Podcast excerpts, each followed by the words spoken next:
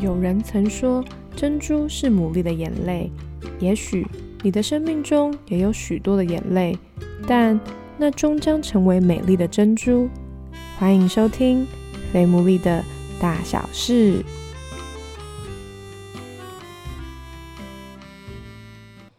大家好，欢迎大家收听最新一集的《肥牡蛎的大小事》，我是 Sarah。今天呢，这一集蛮特别的，就是我觉得跟这个来宾的认识过程非常的奇妙。然后在一个因缘际会下，我就听了他的经历，我就觉得天哪，我一定要采访这个人。他的经历，我相信是很多人可能不论曾经面对的挣扎，或者是现在也还在这个过程当中，他的故事跟他的想法都非常的特别，而且我自己听完那时候就觉得蛮被释放的啦，所以我很期待今天可以跟他聊天。开始呢，我就先请他来自我介绍一下。Hello，大家好，我是 Avon，哦，很少用自己的英文名字。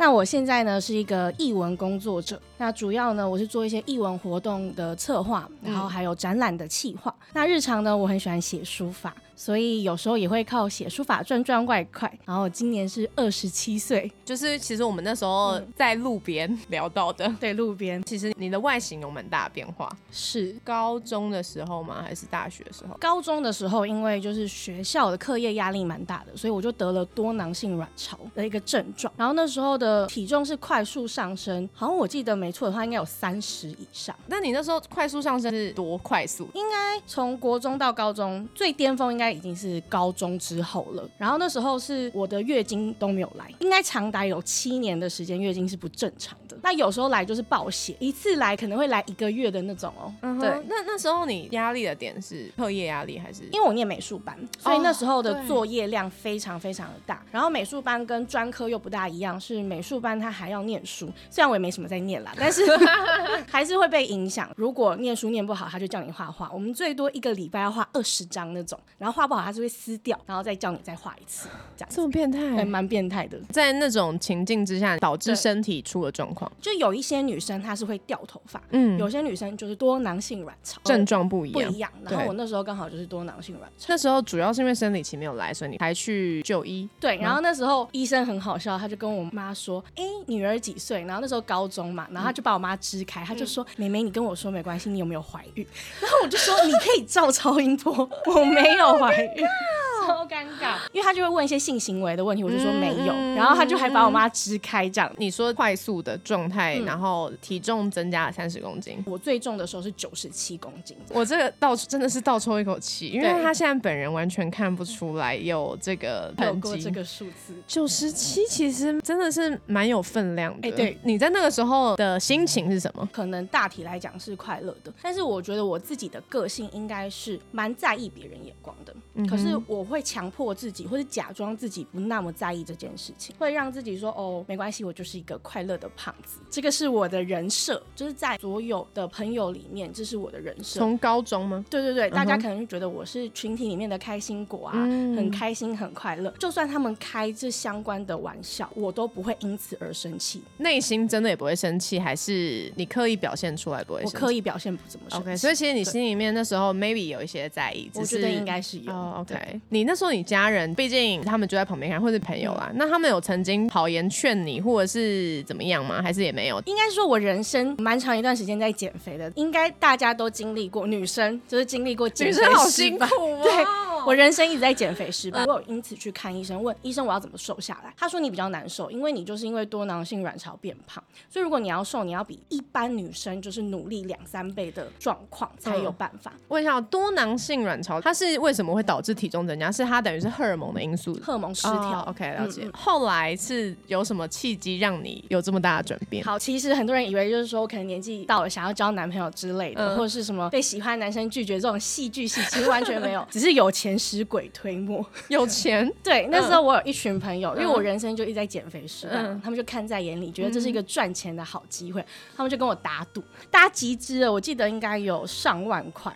这么夸应该有超过三四万，对，就是所有人集资，大家赌我就是要在一年内瘦二十公斤，这个是我们的目标。那如果我没有的话，我要赔钱给他们。但那时候赔是说赔一半，然后大家都在场，就有一些跟我很好的，就是你你不要激动，他们怕我倾家荡产。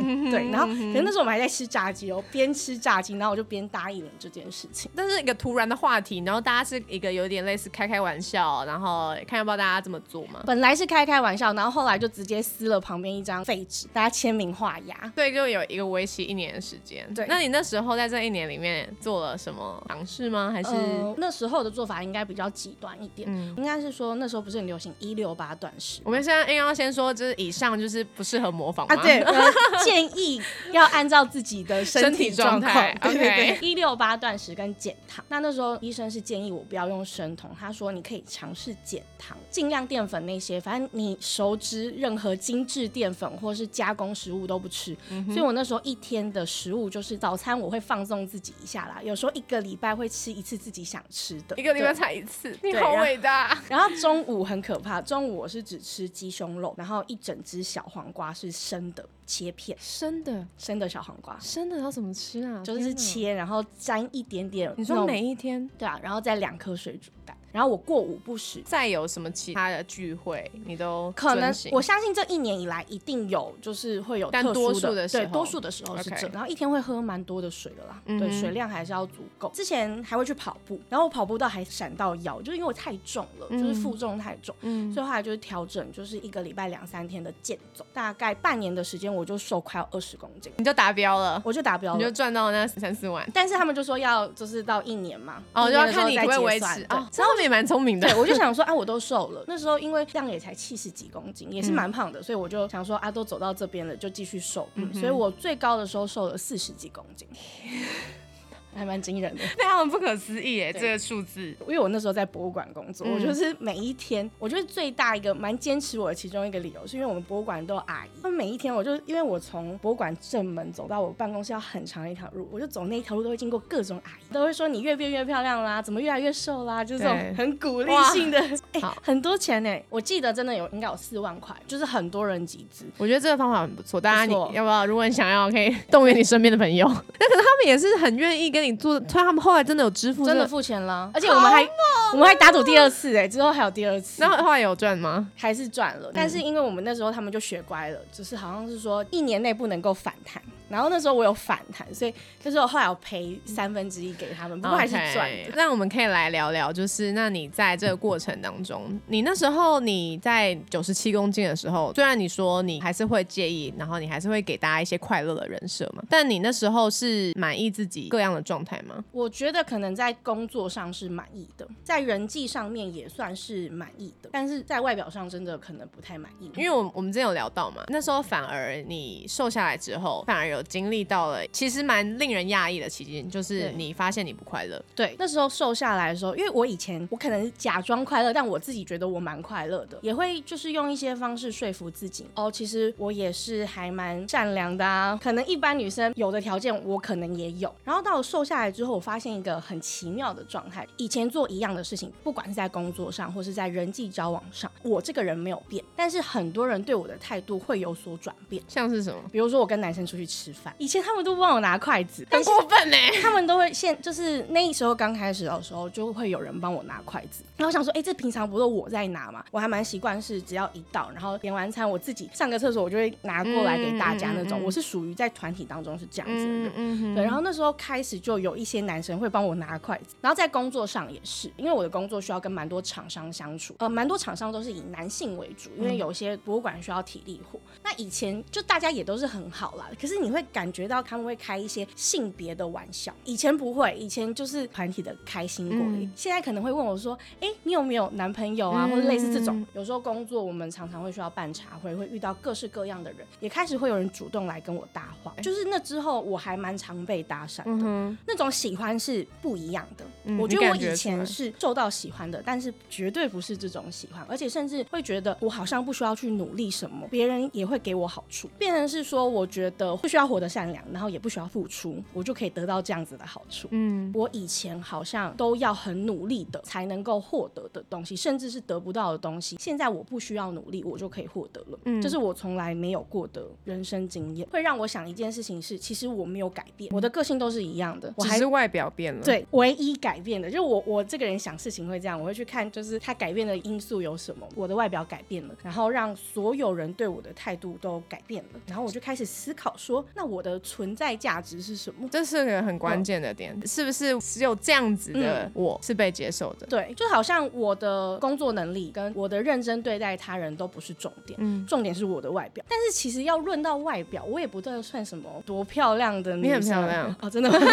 谢谢真的，比我漂亮的人太多了，比我身材好的女生也太多了。那我的存在价值到底是什么？就是我本来引以为傲的东西，并不是我获得喜欢的原因。如果是外表，可是比我漂亮的女生有很多很多，所以那时候我还蛮可怕的哦、我会一直问别人我漂不漂亮，然后他们就会说你变得很漂亮啊。就一开始大家都会这样讲，后来是讲到是我有个朋友说，哎、你为什么最近疯狂问这个问题？他说你以前九十七公斤的时候超胖的时候，你都一副很有自信啊，你就是最胖。姐就是美，对，因为要想在九十七公斤那个范畴里面，好像比较容易被冠上说哦漂亮的胖子，所以我才开始发现，我一直以来对自己的信心、自信都不是来自于我喜欢我自己本身，其实我都是在依靠一些很外在的东西，比如说我刚刚讲到的工作能力，或是我在群体当中受不受欢迎，或是我的外表。走过这个颠簸的过程。如果现在问你说，那你喜欢你自己吗？你会怎么回应？如果百分之百的话，我觉得百分之七十，嗯对，是喜欢自己的。嗯但那真的是走过一场还蛮长的路才到百分之七十，它真的是一个很长很长的路。那其实，在我变瘦还在思考说，哎，我的价值到底在什么地方的时候，我还没有时间继续的思考这件事情，我就交到我人生第一个男朋友。对你们，怎么认识的？他是我的邻居。这也可以。他们家在我们家旁边开了一间冰店，然后我就去吃冰。我朋友那时候的男朋友，现在还是她的男朋友。那时候的男朋友说的不是，那时候他们还是暧昧关系，他可能想要在喜欢女生面前表现爱屋及乌的感觉，所以呢，他就去主动的自告奋勇帮我要赖。他就问他说：“哎、你觉得我朋友怎么样？”然后我那个男朋友还蛮聪明的，他说哪一个？他就指我，然后他就说他觉得我很可爱，互换了联络了方式对，就开始认识。我们认识不到一个月，我们就在一起了。那时候以我的状态，蛮多自己这样讲好像很好笑，蛮多人追求者的吧？肯定我帮你说。然后，但那时候我就是觉得非他不可，就那他是什么点让你那么觉得可能完全没有这个点。我现在想不起来，是那个什么荷尔蒙吗？我觉得有可能在相处的过程当中，我知道他是完全不适合我的。哪些点让你觉得其实他不适合你？他是一个很自由的灵魂，就是他是得过且过，过一天算一天，没有对未来有太多想象的那种男生。然后那时候我的想法，我现在心中有个很可怕的想法，就是我那时候觉得我可以改变他，在这边告诉所有的女生，你不可能有办法可以改变任何一个人。这是也是这段感情结束之后我最大的学习之一，就永远不要想要改变一个人。嗯，暧昧一个月怎么在一起？我们认识两个礼拜，他就问我要不要跟他在一起了。他也是蛮他也是蛮对蛮冲的一个人。然后那时候我就觉得真的太快，后来我就说再想想看吧。嗯哼，嗯，我们再想想看的这一段时间，我们都知道彼此不适合对方，他也知道，其实也可以感觉得到，从我的生活圈或是我这个人的表现，都是一个在他眼中是过度认真的人。那我们认识一个月的时候，我们就一起出去，然后那时候他就又在问我，可能是随口啦，开玩笑说，那你到底要不要跟我在一起？然后你就 OK 我。说好啊，但是呢，这时候他却步了。他是问假的哦、他问假的，然后他就说，呃，还是还是我们算了。那我瞬间觉得，那我这一个月在干嘛？我就爆哭，我就不是多喜欢这个人，而是觉得，那你在整我嘛？就真的遇到渣男的感觉。你在跟我开什么玩笑？，对，然后后来他就说好，要不然我们再想一段时间。在这个状态，你还愿意跟他继续互动？对你都还没清醒，还没，还没。然后因为通常他每一天他都会打电话给我，他起来他就会打电话给我说他还出门了，他到公司了这样。但那天就完全没有。我想说，我真的可能遇到渣男，就是他消失了。然后那时候我就有点就也是边哭，然后我姐就在旁边就说啊没有嘛，说不定他可能睡过头啊。然后他就说他要补一句说啊有可能就是渣男。然后我就大哭，然后我姐夫就说你不要再刺激他了。然后大概下午两三点的时候，他就突然打电话给我，他就说他起来了，他睡过头了，然后手机没电。我就说好，那你快点出门吧。我就晃到他家冰店附近，然后也没看到他，我就进去，然后问他阿姨，然后他阿姨就一脸就这样看我，我就说怎么了？他就说你昨天跟他去哪里啊？嗯，然后我就说我们就去哪里哪里这样。他说他昨天整夜没回家，然后大家今天早上看到他的时候，他是整个醉倒在客厅，然后地板上全都是呕吐物。然后他就说你拒绝他哦，昨天是他拒绝我。然后他就说怎么可能？他昨天还去买花，然后还回去洗澡什么的。然后就是他说他怎么可能拒绝你？我说嗯，事实证明就是他拒绝我。阿姨就说：“那要不然你坐一下，你等他来。”然后就坐在那边等他边哭。后来他就来了嘛，就一脸宿醉。我说：“现在是怎样？”然后他就说：“就心情不好。”他说：“昨天我看你很难过，我心情就不好。” Oh my god，这是感觉真的是渣男会说的话，是不是？好可怕！你觉得就聊 OK 了吧？我说是你拒绝我，你在心情不好什么？Hello，对我说，所以现在是有要在一起吗？然后他就说：“好啦，那我们就在一起了。”其实他不是一个坏人，他只是软烂了一点。就是在那个 moment 里面，彼此有强烈的吸引力。就是我们那时候一定要在一起。有既然有这么戏剧化的在一起，那肯定也有戏剧化的分手。对他在我一周年，我们一周年的时候跟我提分手。那一天他问我要吃什么，然后我就找了一家法国餐厅，然后我就说还是我们吃这个。他说那我请你。然后我看一下价钱，我说那不要好了，因为我知道他自己的财务状况不太好，所以我就不想要让他请我。然后我就找了另外一家餐厅，但后来呢，就那天大台风，所有的餐厅都取消了。然后就说那我买东西去你们家吃。然后他就带了我们第一次约会的时候一起去吃了早餐店的 set。然后就看他的眼神不太对，但我们还是把饭吃完了。后来他问我第一句话，他就说：“你觉得在这一年来你快乐吗？”然后我就瞬间大哭，因为我知道他要说什么。你之前有察觉到吗？其实我们可能陆陆续续都有在吵架。我其实，在跟他相处的时候，我都尽量用他的立场跟他相处。比如说，我会跟他说：“其实你现在工作不好没有关系，我们可以一起找到你喜欢做的事情，然后一起去努力。”但是他可能还是觉得感到压力吧，就也能够理解。他意思是说叫我不要哭，他说他觉得差不多了，他觉得他也不想要再继续的为难自己跟为难我。我现在蛮认同他的话啦，其实是彼此拖累，我让他没有办法做自己啊，我让他不够自由，他觉得他拖住我，因为台风天嘛，他就这样子直接下我家，要去追？奔下去啊！而且他是直接骑车走，我就是在大马路上面，然后雨 下超大，那时候大概长达两个月没有办法吃得下饭。我觉得我们面临一个很大的问题是，我是第一次交男朋友，所以我对于男朋友的期待是一种很梦幻的，但是我们面临的问题却是很现实的问题。一方面我们要克服我们现实的问题，一方面呢，我还活在就是那种第一次交男朋友的雀跃跟喜悦，所以就是很拉扯。我觉得应该真正走出来有花一年多的时间，因为其实我们在一起的时候，他会蛮常告诉我一句话的，我觉得他可能想要证明他真的很爱我了，天底下应该不会有人再这么爱。你了，这样跟我讲，那个当下可能是开心的，是甜蜜的，他也没有任何要 PUA 我的意思，我相信。但是这句话就是在我们分手之后，我彻底的把它放大了，我就真的觉得再也没有人爱我了。所以那时候我为了证明我是有人爱的，我是被爱的，我就是落入一个单身的恋爱市场当中。因为大家都说嘛，你要忘记上一段感情，要透过新的一段，所以朋友就会介绍男生给我认识啊，或者是可能我们出去啊，然后 po 我照片。他的朋友问说：“哎，你那个朋友很可爱啊，什么的，要不要出去？”这种我一概都答应。那时候我就让自己落入了这个情况当中，没有很健康。从这些人身上去找我是被爱的证据，但怎么可能找得到？因为这些男生他就是看你的外，他看你的外在啊，我没有觉得我的到底有多漂亮，可能就是有吸引他们的一些外显的特质，但是真的相处下去也常常没有结果，这又更可怕了。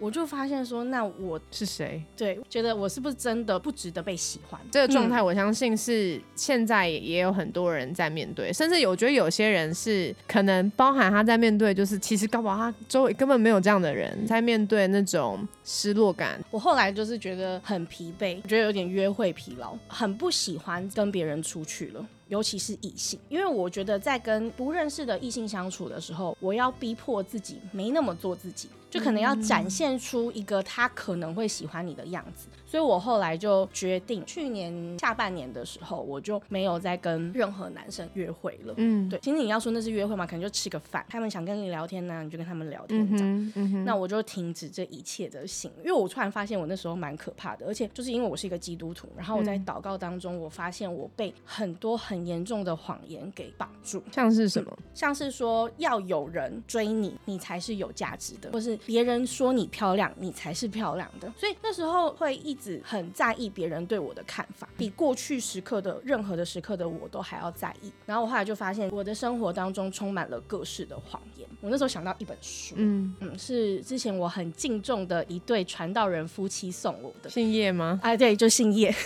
姓叶的这位这位朋友。是吗？对，有点常出现。就是他送的那本书叫《女孩别听信谎言》，他在我大学的时候送给我的。然后我想说，怎么样？我看起来是很像被诈骗集团欺骗的样。子，而且大家可以去查，书皮非常的丑。我是一个美术系毕业的，看到那个书我真的是有一点 读不下去。对，一打开里面有很多非常老古板的言论，但是它里面有提到一个很重要的事情，他说我们每个人都是有价值的。当下是有点难以想象，但是呢，我决定相信这件事情。上帝是这样子创造我们的，他创造我们一开始呢就是喜欢我们的，就是爱我们的，因为我们就是他创造出来的嘛。你不需要做任何的事情，你并不需要依靠你的行为，而是你本身这个人在一开始就是有价值的，就是被他爱的。那本书有一句话是说，如果行为表现能够决定你的价值，这样的概念绝对不是出自于圣经的，这是一个谎言。我就想到这句话，可是我为什么一直用行为来证明自己是有价值的呢？那它就是一个很大很大的谎言。嗯，然后这本书还写一句话说：“你的价值不是由你的行为而决定，事实上是你就是有价值的。”它是一个本质的问题。这本书虽然是我大学时候的一本书皮很丑的，然后观念很老的一本书，但就是这样子的一个话语去提醒我说：“对啊，耶稣本来就是爱你。”你现在要问我说，我是不是真的完全相信那件事情？可能不是谎言，它是时刻存在的。那一件事情之后，我开始做一个决定，就是我要。祷告，然后祷告的内容是什么？我先跟耶稣道歉，他创造了我，然后是一个有价值的我，可是我却那么在意别人觉得我是不是有价值的，然后而且还把定义我的这个权利交给了世界，或是交给了其他人，其他人，然后那些人根本他可能不爱我的，然后我也请他要时刻的提醒我这件事情是他的创造，他看我就是美好的。那这边又想要再问一个点，听起来就是这个信仰对你来说很重要，可能对于一些听众来讲，信仰不一定是这么直观的事情。是。当初是怎么？为什么会相信？哦，这世界上真的是突然弯了一个大弯呢。我是国中的时候相信耶稣的，那个时候其实是我的朋友带我去教会，偷偷说那个朋友其实我很喜欢他，学生时期梦中情人吗？喜欢的一个男生。哦，他后来不在教会，这么 sad。对，一开始就参加一些活动嘛，后来有教会的大姐姐或是大哥哥关心我，就有一个姐姐就是很关心我，她会每个礼拜打电话给我，就跟我聊天，跟我祷告。就算我们真的没什么话讲，因为他是一个超级无敌词穷的。人，可是他还是勉强自己要关心我，怎么那么可爱？对我就是被他这个坚持给打动了，真的那时候真的觉得蛮感动。就因为我每个礼拜都会听讲道，然后我就听听，就常常睡着啊。就国中生听这种东西根本没有办法，非常正常，对，没办法听下去。但有一次他就说到呃两件事情，两个经文应该算是在国中时期影响我最重的。第一个就是说，他说上帝就像你的爸爸一样。呃，因为我爸爸妈妈从小是离婚的，嗯嗯，所以我对爸爸的印象实在是太模糊了，对我来说很遥远。我的爸爸是这个样子，但是你跟我说上帝像爸爸，会很好奇说为什么会有这样的说法？嗯，我也从上帝身上去寻找爸爸的样子。然后第二个是听到一个内容，他说你要爱你的仇敌。对国中生来讲，怎么可能做得到？那时候我有一个吵架很久很久的朋友，他跟我是本来是最好的朋友，可是反目成仇的那种，他会带领其他的女生一起讨厌我。我的那种状态。然后我就想说，哎，要爱你的仇敌，对，要为你的仇敌祷告。我可能做不到爱他，我就想说为他祷告。我就跟上帝说，嗯，他真的蛮讨厌的，对吧？那我要怎么为他祷告呢？可是我就开始想到这个人，真的蛮神奇的。我们已经长达两年没说话了。做完这祷告没多久，他就突然找我讲话，也蛮可爱的。他可能就有点拉不下脸，就故意东西掉在地板上，说：“ 哎，你帮我捡一下。”哦，国中生哦。对。然后我们在毕业前，我们就算是和好。这个让我觉得，就是呃，上帝是真实存在的。我觉得那本书其实蛮关键的嘛，就是帮助你再次的抓回那个你本身的价值。我也想问的，就是说，那像你这样子，从你刚开始有提到你约会疲劳，然后到后来，哎，我可能想到这本书，然后就算到现在，听起来其实也一年，那你怎么安排的生活？感觉起来你应该是蛮满意现在的生活的状态模式，因为我还蛮投入在我的工作里的，因为我其实是一个蛮喜欢展现自己野心的人。就我希望我可以把事情做好。那在工作的时候，或是在人际里面是比较能够展现野心的时刻，而且不需要隐藏。我觉得华人社会都会讲，女生很需要去隐藏自己的野心，所以我花蛮多时间在工作上。再来是可能跟朋友的相处，因为我这个人是还蛮见色忘友的，在有男朋友的时候是没什么在跟朋友玩的。现在是先赶快先存款，是不是？对，就是要弥补跟朋友之间的那个。经常打电话给他们，他们就说你干嘛一直打来？我觉得聊到。这个也很不错。其实我觉得，不管是不是感情也好，其实，在人际关系里面，很多时候我觉得人好好像都会在意主不主动。对，那你会 care 每次你都是主动那个人吗？还是其实你不 care？我不会 care，但我会 care，就是说我的主动对你来说有没有用？如果我今天我主动了，我在关系里面是主动了，我很明显感觉到你接受了我的主动，然后你很喜欢我给你的爱，那这件事情对我来说就很棒了。但是哦如果今天我的主动，然后你看起来没有想要接住这个主动，那我就会有点在意，那可能他不是一个健康的人际交往，不是互相。的状态对。那你会 care 别人的拒绝吗？就是你主动了，就会对方表现的很一般。我的 care 是，那我就不要再跟你做朋友了。但你是会愿意尝试的人，会愿意尝试的，我觉得不是每个人都会愿意尝试。而且范围还蛮广的、哦，我可以就是尝试到三次以上。你说尝试去丢这个邀请，对，再多我真的觉得就算了。因为我觉得这也是可以给听众朋友们一些 tips。很多人会希望自己跟人是有连接，就是大家很多很容易就觉得啊，我自己没朋友。但其实很多时候没朋友，是因为你也没有去丢这个邀请函。对，主动去丢球。我是那种觉得我可以主动跟你维持关系，但是呢，你让我感到你非常的不舒服，非常的不喜欢，那我也不勉强你。这个其实也是一个过程呢、我之前有一个非常好的朋友，嗯嗯，是我们从小一起长大的朋友，嗯嗯，他为了我，他做了很多调整，所以我也很感动。所以我对他是蛮主动的，我会主动邀请他参与我的生活。他是一个可能情绪有一点点敏感的人，OK，对，然后他也开始认识不同的朋友。可是我觉得没关系，我也有很多群的朋友，但他可能会开始这样说，就是说，哦，我觉得我的朋友一定要跟我做一些什么事情。例如，他就觉得他的朋友一定要去过他家，他家真的很遥远，我是去过啊，他就觉得我不常去找他，所以我不太算是他真心很真心的好闺蜜。我真的很不想讲这三个字。后来我觉得，如果既然你这么不舒服，你没有办法接受我对待朋友的方式，我对待朋友方方式比较是，我们见面可以一直聊天，偶尔的关心也可以，就是不需要透过什么行为来证明我们多好，但是我们就很好啊，就是偶尔见面啊，或是偶尔关心彼此，嗯更新彼此的近况，一直都知道对方在干嘛，嗯。心系着对方就好了。嗯。对，但他可能不是，他可能也很讲求一些仪式性的东西。嗯那其实一开始我真的很在意，嗯很在意跟他的关系，很怕失去他，所以我会拼命的委屈自己。去达成他想要的。然后有一次，因为我们都很喜欢苏打绿，然后那一次我就送了他苏打绿的演唱会。那个地方呢是在一楼的地方，所以可见那个票票价有多贵。但是我就觉得他喜欢，我就送给他。然后有一次是因为他开始在学设计，我还送了他一个绘图板。嗯嗯，对于他的所有事情我都非常的在意，嗯可是他却会拿很多的小事情跟我说，他觉得我不在意他。嗯然后我就其实已经忍耐蛮久了，然后直到有一次我送绘图板给他的那一年，我的生日，他跟另外一个朋友合送了我一本笔记本，我真的没有夸张，就是一本笔记本。你说还要合送吗？啊还要合送那个笔记本，可能连包装都没有，他就是用一个可能如果在金石堂买，就是用金石堂的纸袋装了就给你了。就看起来就是很没有用心。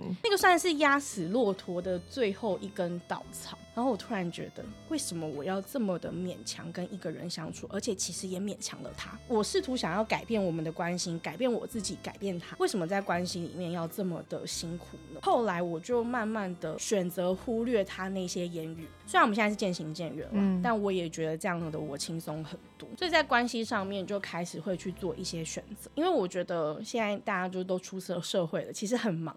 忙于工作，忙于就是人生很多的事情，真正能够留下在你身边里面的，可能你不需要每天的跟他维系关系，但他就是在那里。觉得其实围绕在的所有的话题里面，不论是包含外表的改变，不论是面对第一段感情，不论甚至刚刚我们突然讲到的这个友情，友情对，对其实都围绕在一个我自己是不是有价值的，嗯然后我怎么面对我自己的价值感。我觉得最后还是想要请你这样自己走了那么长的一条路，我相信有很多的人他还在那个寻找自己的价值的过程当中，我觉得他们很需要一些鼓励的话，想要请你来鼓励一下他们。好，我觉得拥有健康的自我价值，它不是一触可及的，它是一个过程。刚刚讲到的嘛，野心这件事情，就不管在人际上面或是工作上面，我都希望得到一些肯定。但是在这一条条路的过程当中，有时候还是会有一些不是你给予了他就能够回应你的，在这个情绪的处理里面，要怎么样去面对？对，也没有太顺利。然后我就那时候又出现一个很可怕、很可怕的想法，嗯那个念头闪过的时候，我马上警铃大响。那个想法就是说，呃，我是哪里做错了吗？这念头闪过去之后，我就又发现说，哎，老毛病又犯了。对你用膝盖想都知道啊，这不是你的问题。对，但是别人不喜欢我，又不代表我不好。这个是我前面可能是完全没有意识到这样子，现在虽然有这样的想法，但是我开始警铃会大作。嗯虽然我现在仍然无法完全的不去在意别人的眼眼光，嗯有时候可能还是会想要透过能力得到别人的喜爱，去证明自己的价值。但我发现我被这样子的谎言欺骗的时候，我就已经是走在改变的路上了。所以病视感这件事情很重要。我相信这个事件太大了，我们常常会面临到太多的声音了，它没有办法完全的被排除，但我们要发现这个问题是存在的，而且去改变它。那自我价值重建的这条路是漫漫的长路，但我觉得没有人是孤单的。对我们身边有很多的朋友啊、家人啊，他们会打醒你。很重要的是，我们还有一位爱我们的上帝，他告诉我们说：“我创造你的原始设定就是有价值的，纵然世界的人有些人他们不爱你，但是我爱你。”嗯，我觉得这是最重要的，这是我这一段路我觉得最大的体悟。其实我们认识应该非常短，搞不好跟那个冰店男差不多。不到一个礼拜，我们现在其实都在说我们是热恋中情侣。快速陷入热恋期。我觉得在这个短暂的认识的过程中，然后虽然知道好像还在那个过程里面，就像刚刚 Evan 说的一样，可是我觉得就想到有一本绘本，就是你很特别，就是你其实创造你的那个人，他的想法还是最重要的。对我觉得其实我们都在面对那个自我价值感。我觉得你刚刚分享的很好，就是这其实没有一个终点。你在遇到一个事件的时候，你可能又会再怀疑自己，可是 maybe 你这次怀疑自己的时间已经比上一次又更缩短了一点。是，所以呢，其实都是一再一再，其实在进步，甚至有点类似在重新回复原厂设定。对，很谢谢 Evan，今天很谢谢玲玲的分享，而且我超级喜欢这个分享，是因为我过去我们很长时间都是分享已经结束的了，嗯，但是我一直都很珍惜还在过程中的故事，所以我也很谢谢你愿意分享还在过程的故事。如果大家有什么问题，或者你想要回应，或者想要跟我们分享自己还在这段路程的故事的话，或者是力，或者是心情的话，都非常欢迎私讯 F A T M O O L E E，那我都会一一回复大家。那我们就下一集再见，大家拜拜。